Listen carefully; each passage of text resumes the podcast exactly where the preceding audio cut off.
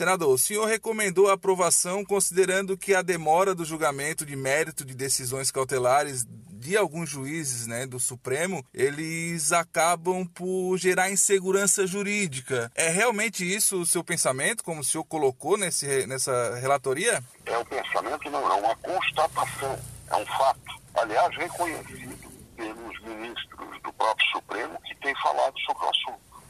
Eles mesmos reconhecem isso.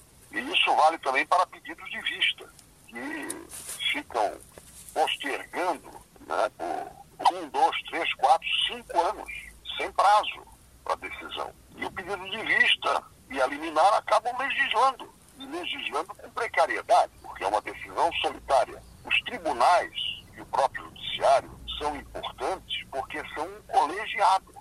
Uma decisão de um colegiado, seja de um tribunal de justiça, seja de uma Câmara, tribunal, sempre representa uma vontade coletiva. Agora, uma liminar de um juiz ou de um ministro Supremo, uma corte superior, é a posição de uma pessoa. Se isso não é referendado, se essa opinião não é referendada pelo colegiado, ela vira uma coisa ilegítima. E eu vou dar um exemplo concreto.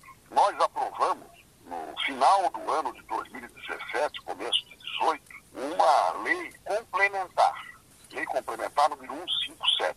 Por esta lei, o ISS, o imposto sobre serviço, o imposto municipal, tem que ser recolhido no município onde o serviço é prestado. Veja bem, onde o serviço é prestado, seja no cartão de crédito, por compra no cartão de crédito, daqui a pouco sobre Uber, sobre qualquer serviço desses chamados aplicativos, né, que já existem, fundos de saúde, fundos de investimento, ou seja, essa lei aprovada por, pela maioria da Câmara dos Deputados, uma lei complementar, por mais de 41 senadores, sancionada pelo presidente da República, não entrou em vigor porque a FEBRABAN, através dos seus advogados, a FEBRABAN é uma instituição que representa os bancos do Brasil, entrou com uma ação direta de inconstitucionalidade e um único ministro, um único ministro, o Supremo suspendeu a vigência da lei há um ano e meio. Isso está prejudicando mais de 3, 4 mil municípios que poderiam ser beneficiados pela, pelo recolhimento por meio de nota fiscal de serviço eletrônico que já existe, plantada que foi por uma outra lei complementar, a 106, e beneficia essa decisão, essa decisão beneficia, por exemplo, Barueri, porque Barueri é a sede de um cartão de crédito.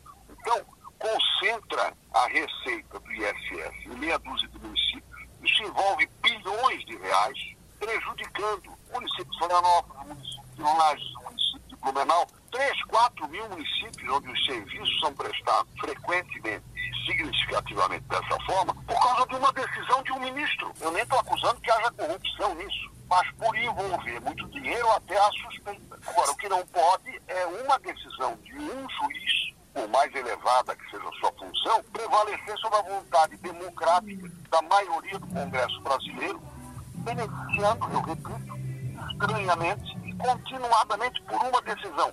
Então, o que se estabelece com essa PEC é que tanto o pedido de vista quanto a decisão liminar tem que ter um prazo. Vencido esse prazo, perde efeito, seja o pedido de vista, seja liminar, e prevalece a lei, né? como é o caso Perfeito.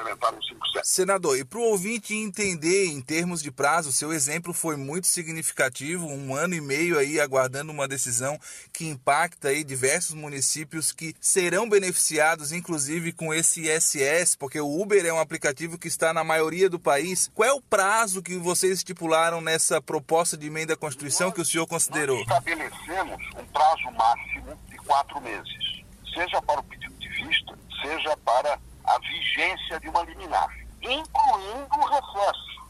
No recesso, poderá ser concedido uma liminar pelo presidente do Supremo, por exemplo. Mas, se nos primeiros 30 dias depois do recesso, essa liminar não for referendada por seis ministros, ou seja, por outros cinco ministros compondo a maioria do Supremo, cai a liminar e volta a vigorar o dispositivo legal que a liminar sustou. Ou seja, no máximo quatro meses seja para pedido de vista, seja para liminar, passou o prazo, não julgar, volta a vigorar o ato que foi impugnado ou sustado, quer pelo pedido de vista, quer pelo liminar. Senador, para o ouvinte também compreender agora qual é o, o, trâmite que vai passar essa situação, esse projeto de emenda à Constituição. Para onde vai agora? Ele, ele tem como ele tem como ele acompanhar em algum local pela internet ou somente quando for? PEC número 82, projeto, proposta de emenda à Constituição número 82 de, mil, de 2019 vai agora para o plenário do Senado. Perfeito. O Senado vai para a Câmara. Nós tivemos aí recentemente a questão de armas, o debate de armas, a polêmica de armas. O senhor gostaria de se posicionar para que a gente pudesse passar para o ouvinte qual é o seu pensamento em relação a essa temática? Olha, primeiro eu quero reiterar uma, um fato que algumas pessoas não se conformam com ele. Eu respeito o conformismo, a posição contrária. Posse de armas está pacificado o decreto, tanto do presidente Lula quanto do presidente Bolsonaro, assinado agora no dia 15 de janeiro, estão certos. Posse de arma decorre do referendo popular. O referendo permitiu a comercialização de armas. Portanto, compete ao Executivo, aos do Executivo, disciplinar o tipo de arma, disciplinar quantas armas e onde elas podem ficar, na casa, na propriedade rural. Agora mesmo conseguimos aprovar no Senado o seguinte entendimento. Uma propriedade rural entende-se por posse de arma todo o território da propriedade rural. Ah, você tem 10 hectares, ele vai poder andar dentro desses 10 hectares com a arma.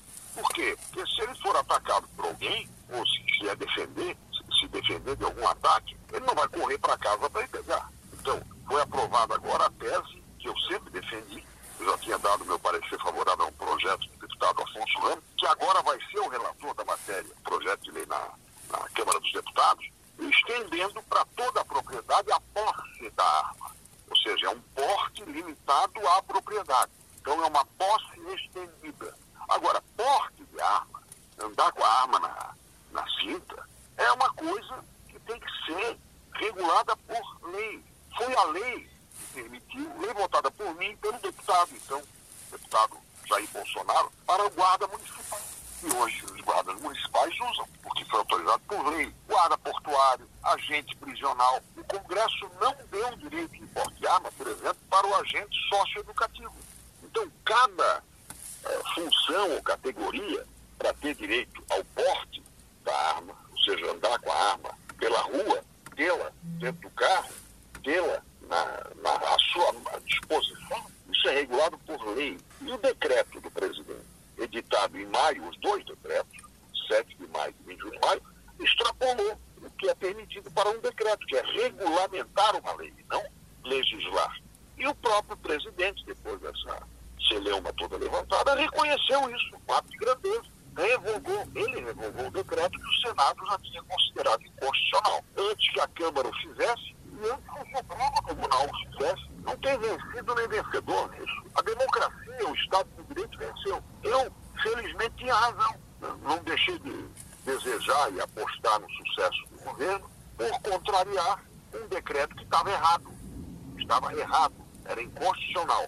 Quanto ao mérito do decreto, eu concordo com outras coisas que nós vamos defender agora. Os CACs. Santa Catarina tem um grande número de clubes de tiro o Jaraguá do Sul tem a Festa, quer dizer, festa do tiro ou dos atiradores, melhor dizendo. Então, esses, CAPs, ou seja, o colecionador, o caçador e o clube de, de tiro, tem que ter uma regulação própria, porque é inerente a essa atividade que o sujeito ande com arma dentro do carro, possa transportá-la carregada ou não. Essa disposição nós vamos regular por lei, o que falta ainda, que no caso de Santa Catarina, são muito caras a todos nós. E sabemos que o pessoal, tanto colecionador quanto atirador, que não tem a sua vida regulada, merecem confiança e merecem um tratamento por lei que faculte a sua atividade. Sabemos que o senador tem a possibilidade de levar recursos para cidades, para estados. Nós temos a grande parte das rádios do Grupo Catarinense no sul de Santa Catarina. Temos também na Grande Florianópolis e no Vale do Itajaí, mas se concentra a maior parte dos ouvintes no sul de Santa Catarina. Para esses ouvintes do sul, esse cidadão, há algum tipo de recurso que o senhor já está prevendo para auxiliar esses, esses, esses, esses cidadãos? Nós temos, nós temos um grande esforço para que a BR-101 seja concedida este ano, ou seja, tenha licitação este ano, que sejam feitas obras de melhoramento desde aqui, Paulo Lopes, passando por Capivari Tubarão e atendendo necessidades urbanas e de conexão com as cidades do sul do nosso estado com a BR-101. Isso está previsto. Participa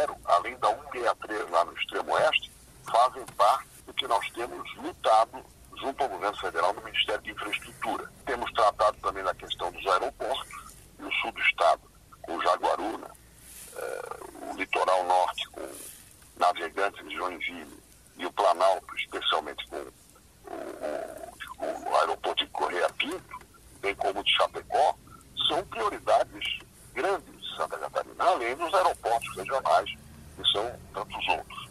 E, finalmente, nós conseguimos duas coisas importantes.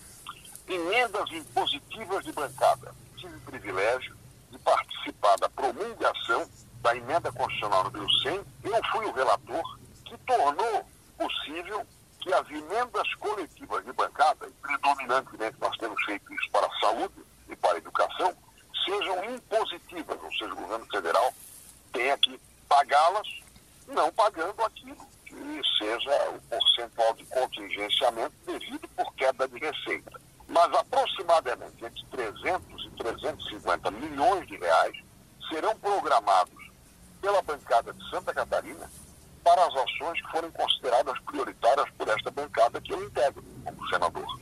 Acho que isso é uma vitória para a descentralização de recursos, para o fortalecimento dos nossos municípios, as contribuições estruturais que eu pude fazer. Fui o relator ainda este ano, a, a emenda constitucional já está em vigor e agora nós vamos cuidar do orçamento impositivo como um todo, dizendo o seguinte, a lei orçamentária anual é de execução obrigatória.